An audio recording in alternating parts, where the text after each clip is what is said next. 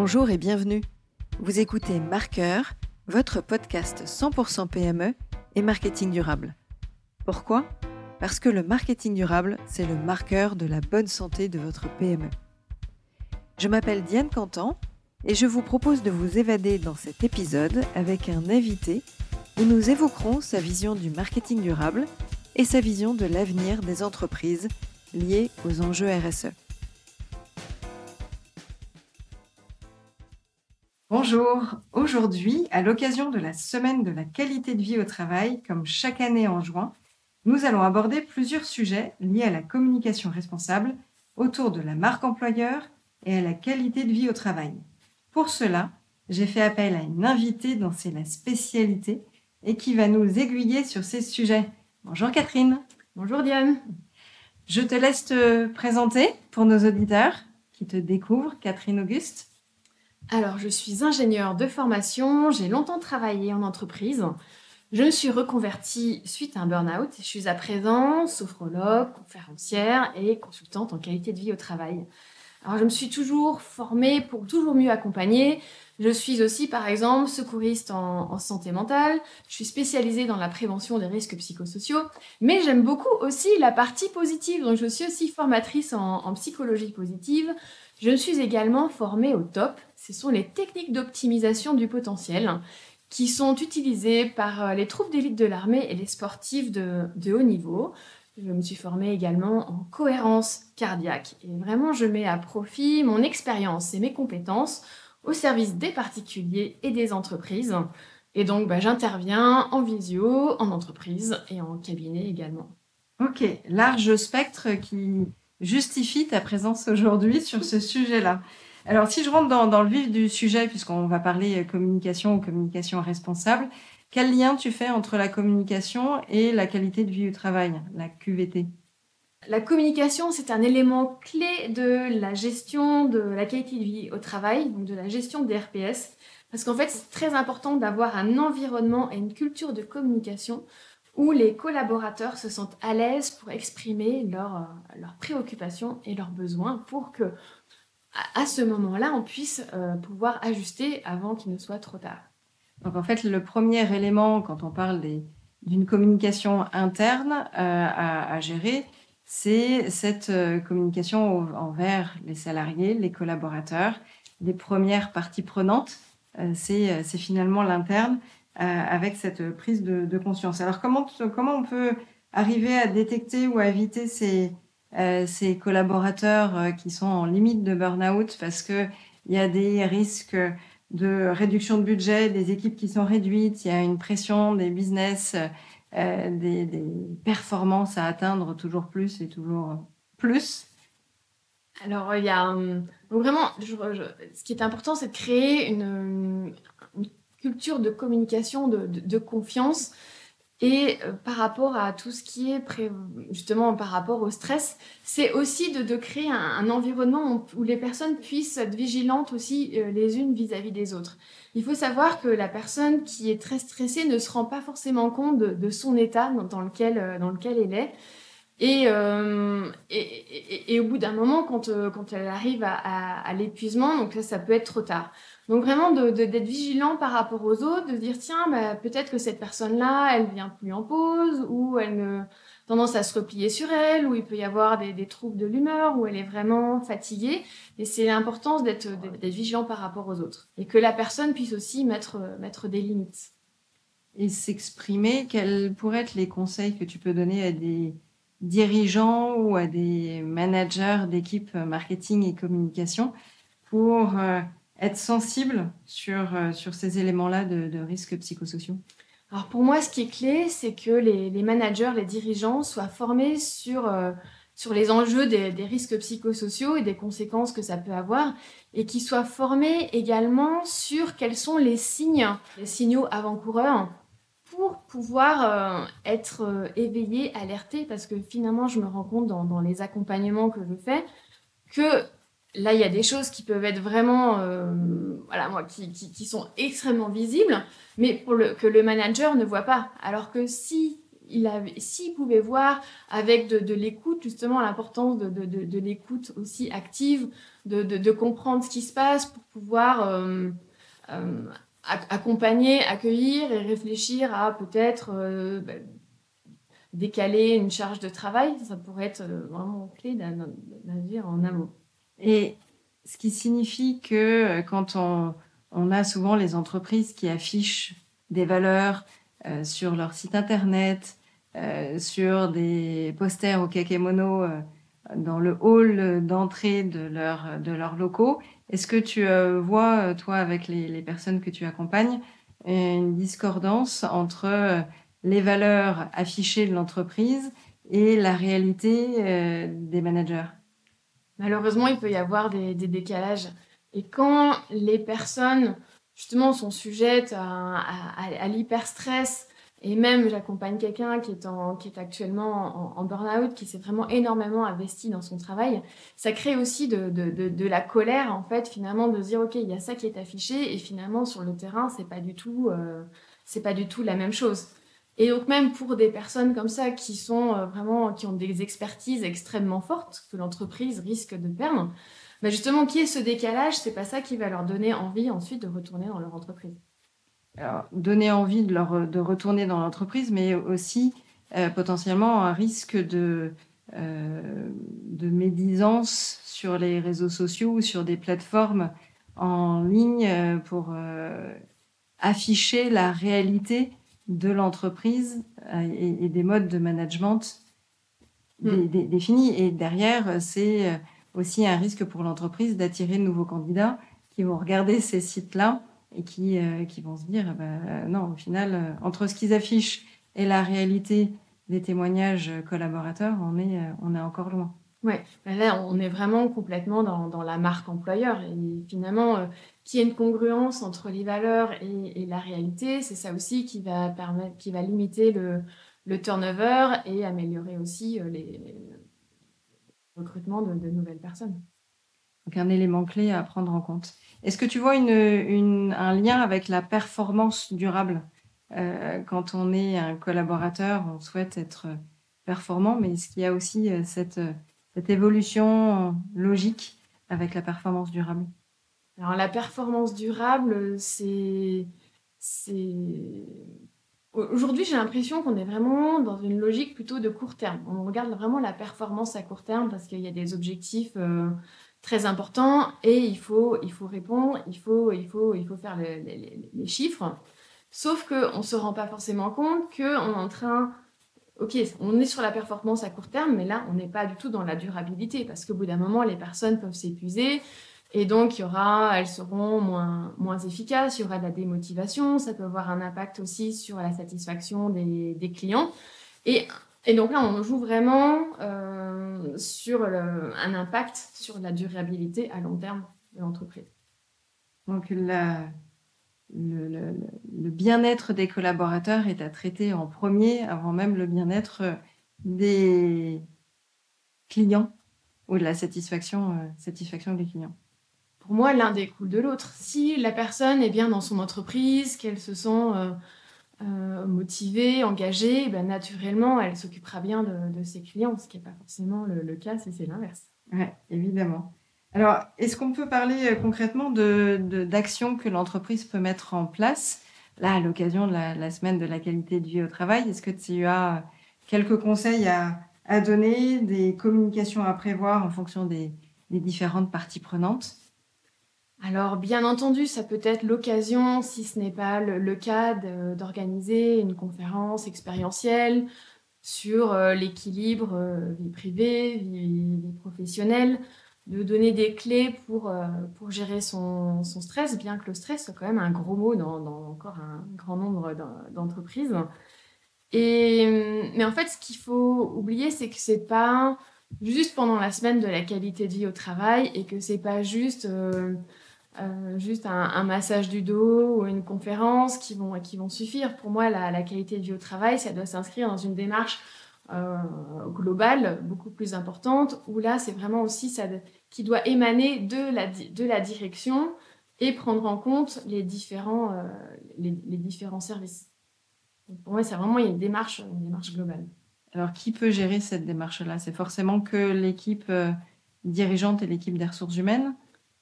Elle doit être impulsée par l'équipe dirigeante. Ça, c'est une condition sine qua non. Si c'est pas impulsé par la direction, euh, ça, ne, ça ne fonctionnera pas.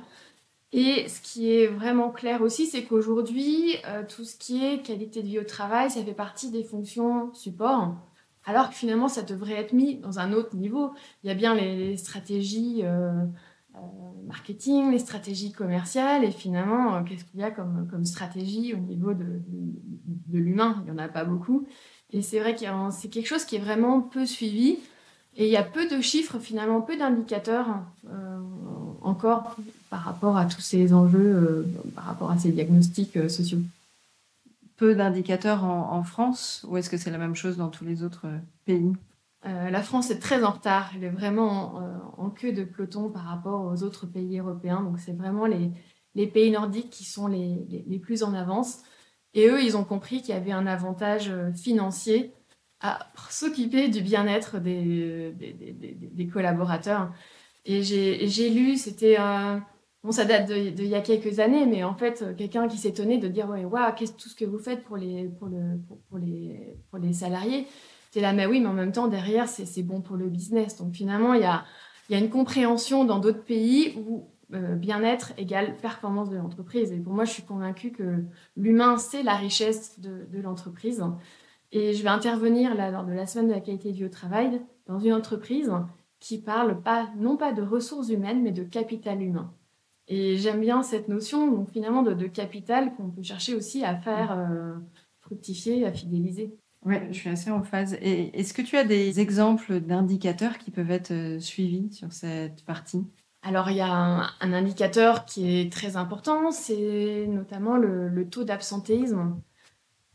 Donc on peut dire qu'en moyenne, il peut être de 5%. Et est-ce qu'il y a vraiment un suivi très très précis de ce taux d'absentéisme, de combien ça coûte, quel est le pourcentage de la masse salariale, de vraiment avoir des chiffres très précis. On peut aussi s'adresser aux, mutuelles pour avoir un, détail, un détail précis.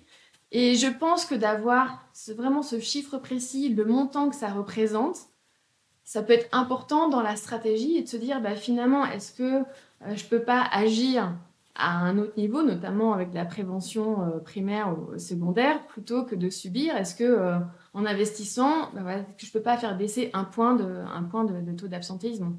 Et sachant que je parle de taux d'absentéisme, mais à un moment, quand la personne est démotivée, elle peut être là, présente, mais elle sera beaucoup moins motivée, engagée, et ça ne joue pas non plus productive.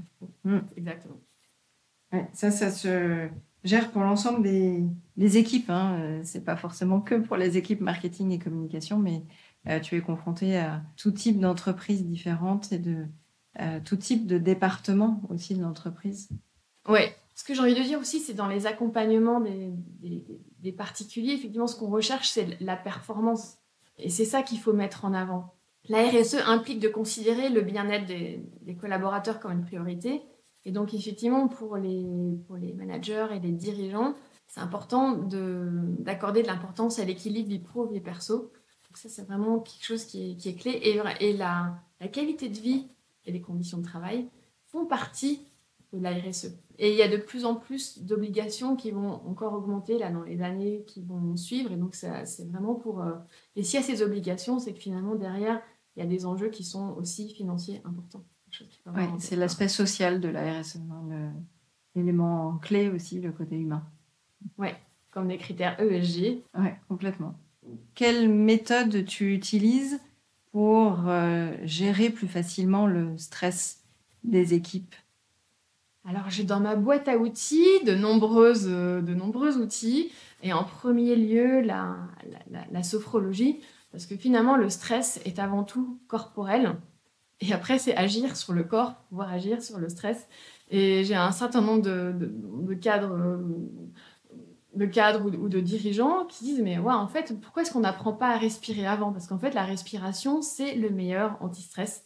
Encore faut-il en avoir conscience et pouvoir euh, l'utiliser. Et après, il y a différentes stratégies qui peuvent être utilisées pour euh, mieux gérer son stress. Donc, effectivement, il peut y avoir des, techniques de, respiration, il y a des mouvements corporelle aussi pour pouvoir relâcher les tensions au niveau de la nuque, notamment. et après, il y a d'autres stratégies à mettre en place. Et, et moi, je, fonctionne un peu vraiment en mode, en mode coaching pour quel est l'objectif et quelles stratégies on peut prendre pour, pour y arriver. Vraiment justement pour aussi améliorer comment est-ce que je peux faire pour améliorer mon équilibre vie pro, vie perso. Hmm. Alors, on parlait tout à l'heure de marque employeur euh, pour attirer aussi des, futurs candidats, puisque ça fait partie des problématiques de mes clients que je rencontre régulièrement en disant voilà, j'ai besoin euh, certes d'attirer de nouveaux prospects, clients, mais aussi d'attirer de nouveaux candidats. Et on sait qu'il y a souvent pénurie de profils et difficultés. Euh, quels sont les points qu'une entreprise peut mettre en avant en lien avec euh, euh, tous ces éléments de qualité de vie au travail, d'accompagnement des collaborateurs Qu'est-ce qu'une entreprise peut mettre en avant sur son site internet, par exemple, ou, dans des annonces d'offres d'emploi? Moi, quelque chose qui est important, c'est le sens. Voilà, ce qui est important, le sens, les valeurs. Et, et une entreprise n'a de sens que si les collaborateurs sont bien dans l'entreprise. Donc pour moi, il y a vraiment une notion de communiquer autour du, bien-être, de l'équilibre vie pro, vie perso. Il y a, d'ailleurs de, nombreux cabinets qui, mettent ça en avant justement pour pouvoir recruter. Quels sont les conseils que tu pourrais donner à des équipes euh, marketing ou de communication qui doivent présenter des projets, par exemple des projets en, en lien avec une offre plus durable devant une grande assemblée? Donc il y a cette notion de prise de parole en public. Euh, si euh, notamment on n'a pas l'adhésion d'autres directions sur ces projets responsables, sur ces projets peut-être un peu plus à connotation RSE, quels seraient les, conseils avant cette prise de parole en public que tu pourrais donner? Ah, Déjà, j'ai envie de, dire qu'elle parle avec cœur, parce qu'en fait, plus les personnes vont être euh, passionnées, engagées, et mieux elles vont aussi arriver à mobiliser les autres personnes. Déjà, ça c'est quelque chose qui, est important. Et après, dans la prise de parole, donc c'est vraiment l'intention qui va être euh, très forte. Et après, c'est euh, l'importance de, de la respiration, des prières ancrés. Je ne sais pas si c'est ça dans lequel tu faisais allusion, mais l'importance aussi de, de, sourire et vraiment d'être, euh, de se dire, OK, qu'est-ce que j'ai envie d'apporter euh, aux autres, quoi. Il y a vraiment de la volonté d'embarquer les, d'embarquer les gens. Oui, d'être convaincu aussi de son projet et du sens donné euh, à, ce, à ce projet durable et responsable. C'est un, peu, un peu le challenge potentiellement des, des équipes quand on doit changer d'offre, changer ou révolutionner un produit, une catégorie de services. Il faut euh, d'abord récupérer l'adhésion des équipes en interne avant de pouvoir euh, le transmettre et, le vendre ou le commercialiser en externe. Oui, et c'est vraiment bien expliqué aussi. Je pense que les explications sont, sont clés. Quoi. pourquoi, quel est le but, la mission et pourquoi est-ce qu'on change pour justement qu'il y ait du sens derrière? Mmh. Alors, tu as parlé de cœur. Alors, justement, mon podcast se nomme Marqueur, qui aborde le marketing durable, mais pas que, puisqu'aujourd'hui, mmh. on est plutôt sur l'axe communication responsable. Donc, marqueur de la bonne santé des entreprises, parce que quand on fait du marketing avec le cœur, on embarque tout le monde de façon plus durable. Toi, ça t'inspire quoi? Bah, Quand on fait les choses avec le cœur, ça implique d'être euh, passionné et engagé dans, dans ce qu'on fait. C'est aussi euh, être plus en raccord avec ses, valeurs, son, authenticité. Et, quand on agit avec cœur, bah, on, embarque plus facilement, euh, plus, facilement les autres, quoi, parce qu'il y a vraiment un impact émotionnel. Encourager les autres à, suivre Donc en phase avec le nom de mon podcast. Complètement, complètement. Et comment tu accompagnes euh, tes clients, que ce soit en démarche collective ou en démarche individuelle au niveau des entreprises Comment ça se passe? En entreprise, donc ça peut être par le biais de, bah, de conférences expérientielles. Moi, ce que j'aime bien dans les conférences, c'est que les gens, à la fin de la conférence, se disent Ah, tiens, mais je retiens ça de cette conférence. Ah, bah tiens, je vais essayer ce que, ce que je vais mettre en place ce qu'elle a dit. Donc, il y a vraiment cette notion-là de voilà, que, que, la conférence serve à quelque chose. Il y a aussi des, des formations en gestion du stress. Euh, parce qu'en fait, la qualité de vie au travail, donc il y a la, personne, elle peut aussi être actrice de sa qualité de vie au travail en apprenant elle-même à mieux gérer son stress. Donc il y a vraiment pour moi cette notion-là aussi dans la qualité de vie au travail. Il y a des choses qui peuvent être faites au niveau de l'entreprise, de l'organisation, mais c'est aussi au niveau du collaborateur qui peut aussi apprendre à mieux gérer son, un travail personnel, un travail sur soi. Oui, c'est ça. Et pour mm. moi, une bonne qualité de vie au travail, c'est qu'il faut qu'il y ait les différentes... tout doit fonctionner ensemble, parce que si on fait que euh, apprendre à, la personne à mieux gérer son stress ou, la détente par des massages, bah là, c'est comme si on mettait un pansement, c'est pas, pas durable. Et donc c'est pour ça qu'il faut aussi agir à d'autres niveaux. Et c'est dans ce cadre-là que je peux aussi accompagner des entreprises pour mettre en place une, démarche de qualité de vie au travail qui soit durable dans le temps avec une approche systémique, donc un peu, un peu globale. Sur l'ensemble des, collaborateurs ou sur certains départements euh, spécifiques. Ok. Euh, est-ce que, alors je change de, sujet, est-ce qu'il y a des histoires d'entreprise ou des campagnes de pub qui t'ont inspiré récemment sur la thématique euh, d'un marketing plus durable ou d'une communication plus responsable? Alors, je regarde pas la télé, mais comme euh, campagne récemment, j'ai trouvé que c'était malin. J'ai participé aux 30 ans de la Swedish Fit c'est un, la gym suédoise qui, qui, fêtait ses 30 ans. Donc, ils organisaient un gros événement. Il y avait plus de, de 1000 invités. Et, et, en fait, c'était organisé en partenariat avec Unbottle, donc une marque dont l'objectif est de libérer les salles de bain du plastique et notre corps des produits chimiques. Mm-hmm. Et donc, on a reçu euh, lors de cet événement un, un, déodorant Unbottle, donc avec une boîte en, en carton. Et j'ai trouvé que c'était assez malin comme, comme association de faire connaître cette marque à un public qui est, euh, bah, voilà, qui, qui, veut déjà prendre, prendre 5 minutes. Donc le truc, donc c'était assez, assez malin. Et ça m'a envie de découvrir aussi d'autres produits de, de, la marque. Un bon, un bon élément de partenariat euh, entre euh, marques qui, qui, à la base, on pourrait dire, il n'y a, a, pas de, il a pas de lien. on est sur, sur du partenariat marketing. OK. Et est-ce que tu aurais un, éco-geste que tu aimerais nous partager, ou en tout cas des éco-gestes que tu transmets à tes enfants en disant, euh, voilà, prenons soin de la planète?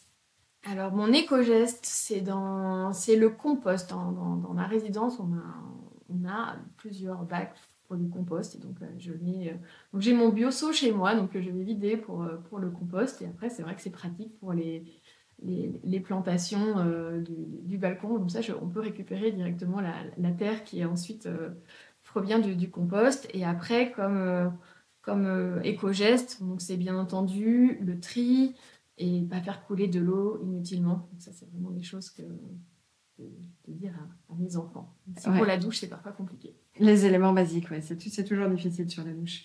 Est-ce qu'il y a un autre éco-geste au travail à conseiller? Faire des pauses. faire des pauses pour euh, prendre soin de son capital humain. Euh, moi, j'aime bien dire que, en fait, finalement, comme si à l'intérieur de soi, on avait une espèce de grande, de grande, de grande batterie, de pile. Et donc, il y a le stress qui peut la vider. Et à un moment, c'est important de se dire, OK, comment je la recharge? Et le fait d'avoir une pause, ça permet aussi de, récupérer pour pouvoir ensuite mieux reprendre de l'élan et être plus efficace ensuite pas forcément évident de faire la pause quand les réunions s'enchaînent euh, euh, dans, le, dans le planning. Il faut euh, s'octroyer un petit quart d'heure à minima. Non, non, non. Il, vraiment, il s'agit de, de, de pauses qui peuvent vraiment être très courtes. Ça peut être ne cesse que 30 secondes ou une minute. Ou juste là, je prends conscience de ma respiration et où je me dis, tiens, comment je respire là maintenant? Parce que bien, bien souvent, on est complètement déconnecté de, de soi, de son corps. Et juste de, prendre conscience de, sa respiration, ça peut être vraiment une, pause. Et, euh, et, après, il y a la cohérence cardiaque aussi, quelque chose qui est très, très efficace. Donc, c'est vraiment une, pratique qui a vraiment, pour laquelle il y a eu beaucoup d'études scientifiques. Et donc, il y a des applications gratuites de, cohérence cardiaque comme Respire Relax. Et donc, ça peut être une pause où là, on peut avoir 5 minutes. Et donc là, on va petit suivre peut-être la la petite bulle qui monte et qui descend. Donc ça dure 5 minutes et ça peut être un moyen aussi de, faire une pause. Ou si on les prend, ces 5 minutes. Et, d'ailleurs, si pour les personnes qui sont en télétravail, là j'invite à, à, faire une sieste, de s'autoriser une sieste, donc de 15-20 minutes, Il faut savoir qu'une sieste de, de 20 minutes, c'est 20% de performance en plus les heures qui suivent. Donc ça peut être donc c'est pas une perte sur, de sur l'heure de déjeuner parce que là si on a oui, sur, les managers qui nous écoutent et qui disent oh là là mais euh, non sur, sur, l'heure sur l'heure du déjeuner si vous êtes en télétravail de dire ok je, je, je m'allonge euh, sur mon canapé sur mon lit et juste je mets mon minuteur et ensuite ça peut permettre d'être beaucoup plus efficace les heures qui suivent. Alors comment tu gères euh, justement cette qualité de vie du, du, travail ou ce bien-être pour les collaborateurs qui sont euh, un peu peut-être trop souvent en télétravail où il y a un manque de relationnel avec, euh, avec les autres équipes parce qu'ils vont venir euh, le lundi, le mardi, il y en a d'autres qui viendront le mercredi, jeudi. Du coup, il n'y a plus cet échange ou moins d'échanges qu'auparavant. Et eh bien, on revient à l'importance de la, de la communication et que l'environnement puisse être voilà, dans, dans l'écoute et dans la bienveillance parce que euh, avec le télétravail, c'est moins facile aussi de repérer peut-être un, collègue qui va pas très bien ou tiens, il y a un changement de, comportement.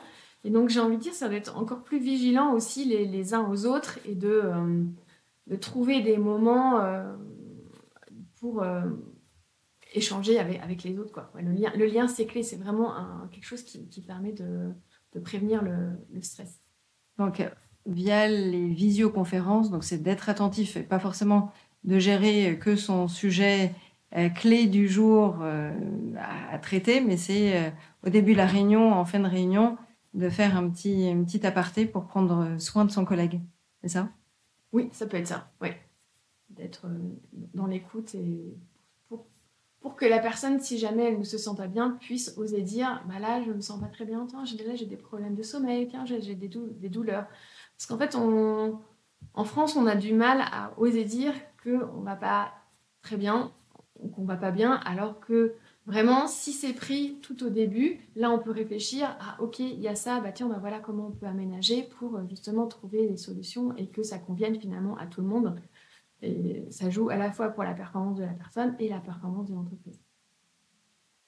C'est une, belle euh, conclusion, ça, de pouvoir prendre soin de ses collaborateurs. Ça permet d'agir sur la performance de, de l'entreprise. Donc, euh, avis aux managers et aux dirigeants de prendre soin de leurs collaborateurs, de faire attention au bien-être.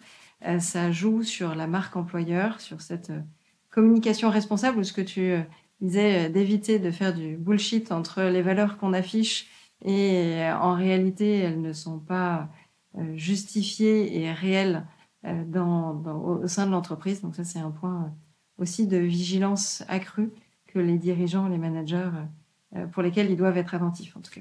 Et, j'insiste sur l'importance de la formation. Ça, c'est clé. Que, euh, que les dirigeants, les managers, et que même peut-être dans, une entreprise, euh, certains puissent être formés justement à quels sont les, quels sont les signes précurseurs pour pouvoir euh, veiller, sur, euh, veiller sur les autres et que le manager puisse être plus à même de, repérer si quelque chose ne va pas. Et, et que eux-mêmes doivent apprendre aussi à, bien gérer leur stress également. Oui, forcément. Et c'est vrai que souvent, les dirigeants vont avoir tendance à proposer des formations qui sont en lien avec le métier et pas forcément en, lien avec euh, cet esprit plus humain de, de, leur, de leur job. Oui, et pourtant, voilà, après, ça joue aussi sur le, capital humain et la performance de l'entreprise, parce que là, on est vraiment dans, une ressource. Et qu'est-ce qu'on veut? Est-ce qu'on veut que la ressource dure longtemps ou est-ce qu'à un moment, elle peut s'épuiser aussi, la, la ressource? Sinon, demain, on fait appel uniquement qu'à des robots d'intelligence artificielle et on n'a plus besoin de collaborateurs, c'est ça On ne pourra pas pour tous les métiers. Hein. Il y a quand même des expertises qui sont euh, très techniques, très pointues. et c'est vrai que ça, peut être dommage dans certaines entreprises de perdre justement tous ces savoir-faire parce qu'on n'a pas su suffisamment faire attention. Et je le répète, la personne, quand elle est euh, dans un état d'épuisement, elle ne se rend pas compte de son état. Mm. C'est là cette vigilance euh, aussi. Mm. Ok. Est-ce que tu aurais un futur euh, invité à me conseiller pour mon podcast? Alors, je pense à Nawel Bruno, qui est responsable de développement durable chez euh, EP White. Donc c'est une, une, entreprise qui s'occupe de... qui, a une expertise dans la durabilité au service de la donnée des entreprises. Ces fameux KPI qu'il faut suivre régulièrement dans les rapports extra-financiers de, l'entreprise, c'est ça j'imagine. Ben écoute, je la contacterai de, ta part avec plaisir pour voir si elle accepte d'intervenir sur, sur mon podcast. En tout cas, merci beaucoup Catherine d'avoir joué le jeu d'avoir évoqué ce sujet-là qui, qui peut peut-être être un peu loin du marketing en tant que tel, euh, mais qui fait partie des éléments clés de la marque employeur et donc d'une communication plus responsable de l'entreprise. Merci beaucoup Catherine. Merci beaucoup Diane. Merci d'avoir écouté ce podcast Marqueur. J'espère que les propos de mon invité vous ont inspiré. Si vous avez apprécié ces échanges, n'hésitez pas à vous abonner à Marqueur et à liker l'épisode. À très vite